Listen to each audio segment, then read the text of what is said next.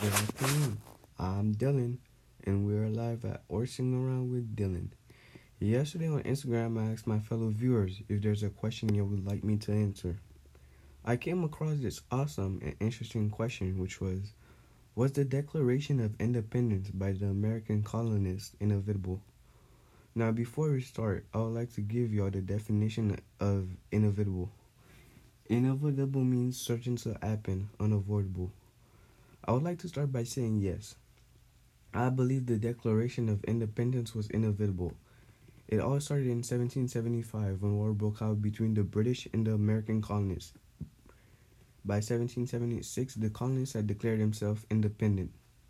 In 1773, following a long and bloody, and bloody war, Britain was forced to recognize the independence of the colonists.